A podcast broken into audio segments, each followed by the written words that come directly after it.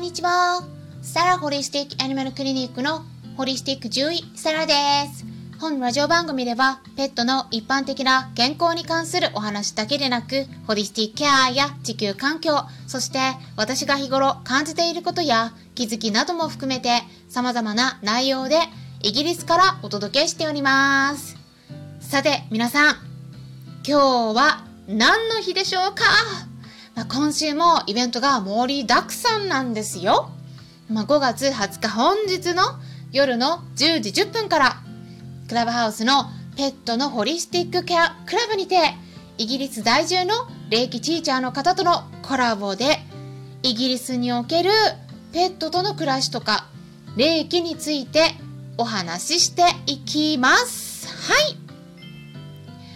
はい。で、スカイさんとおっしゃる方で、ミニチュアプードルの子と一緒に暮らしているんですね。まあ、日本だとプードルって言ったらトイプードルが一般的で一番多いと思うんですけれども、ミニチュアプードルってなると、まあ、もうちょっとね、体が大きくて、体重もですね、だいたい5から10キロくらいになります。で、そのことのイギリスでの暮らしについてとか、日本との違いについてとか、まあ、あと、うん、霊気とかスピリチュアルなことについてもいろいろとお話お伺いできると思いますので興味のある方は是非お気軽にご参加ください。そしてですねその翌日明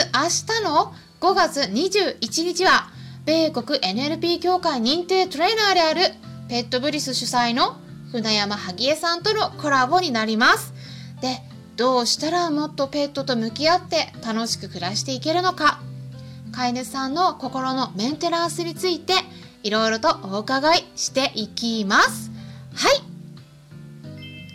あとですね、あさって5月22日の同じ時間、夜の10時からは、猫ちゃんのケアについて、黒猫先生とおっしゃる、えー、猫の飼い主さんとシャンティ先生とおっしゃる獣医さんとのコラボで、いろいろと、えー、猫ちゃんのケアについてお話ししていきます。はい。はい。ということで、今週もイベント尽くしですので、ぜひぜひ楽しみにしていてくださいね。あとですね、来月以降になると思うんですけれども、ペットのホリスティックケアに関するオンラインセミナーも開催していく予定です。まあ、日程などについては、この音声の中でも決まり次第お知らせしていきますので、ぜひぜひお見逃しなく、音声も毎日聞いていってくださいね。はい、ということで、さて、今回は病気の治療全般についてのお話をしていきたいと思います。はい。まあ、最初にですね、皆さんにお伺いしたいことがあるんです。ペット、動物と一緒に暮らす皆さん、動物たちには長生きしてもらいたいですか？ほとんどの方がね、はい、イエスとお答えするのではないでしょうか。じゃあですね、実際に長生きしてもらうためのポイントって何だと思いますか？それは病気の予防なんです。病気になってからではなくてなる前に病気にならないためのケアが本当に本当に重要なんですね。なぜか言いますと病気もですねある一定のレベルを超えると元に戻らなくなってくるからです。はい。これね、すごく重要なポイントになりますので、もう一回お伝えします。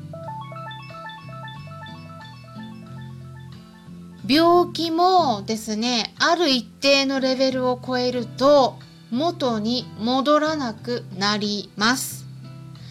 えー、例えばですね、人間でも同じことが言えると思うんですけども、事故とかで骨折した人がいるとします。まあ、手術するなどして骨折した骨をくっつけることはできますけれども、一度折れた骨の部分には折れた部分の線がついたりするんですよね。それはその後くっついたとしても跡が残ります。だから骨折する前の状態と100%完全に同じっていうふうにはならないんです。病気の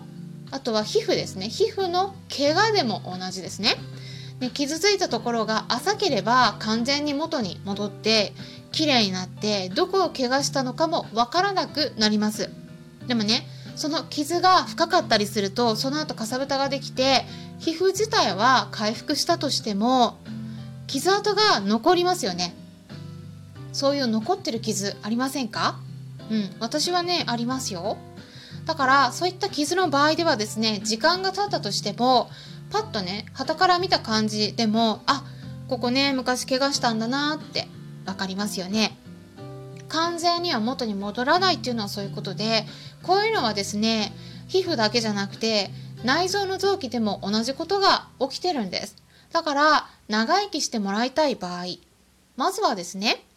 病気にならないようにケアしていくことが一番大事なんだけれどもただ万が一病気になってしまったとしてもその病気をできるだけ早く見つけて早い段階で治療をしてあげる。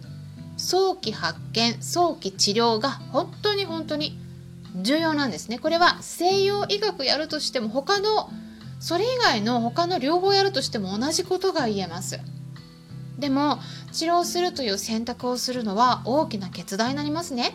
で動物その子を動物病院に連れて行って通院しなければならないのは大変だし動物病院に連れて行った先で治療費とかお金もかかりますね。お家で毎日の投薬もしなければならなくなるし食事を切り替えたりするっていうこともねいろんなことそれぞれ大変なことになりますね。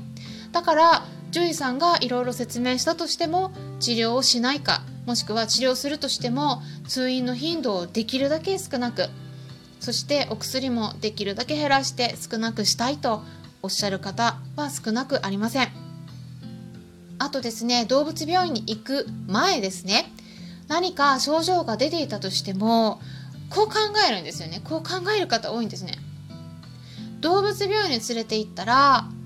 検査を勧められるかもしれないしそこで万が一病気であることが分かったら治療もし続けないとならないし投薬もしないといけないしお金もかかるし嫌だなと思って動物病院に連れて行くのをね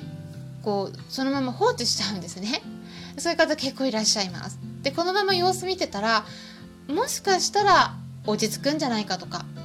まあちょっと今日たまたま調子が悪くて吐いたり食欲がないだけなのかもしれないなとかそんな期待を持ってしまうんですね。すごくお気持ちわかるんだけれどもまあこういったもしかしたらたまたまなのかもとか様子を見てたら自然に良くなるかもしれないしとかね。まあそういった期待を持って何日も様子を見てしまったことで手遅れになってしまった例を私はたくさん見ています。で皆さんねご存知の通り動物たちって私たち人間よりも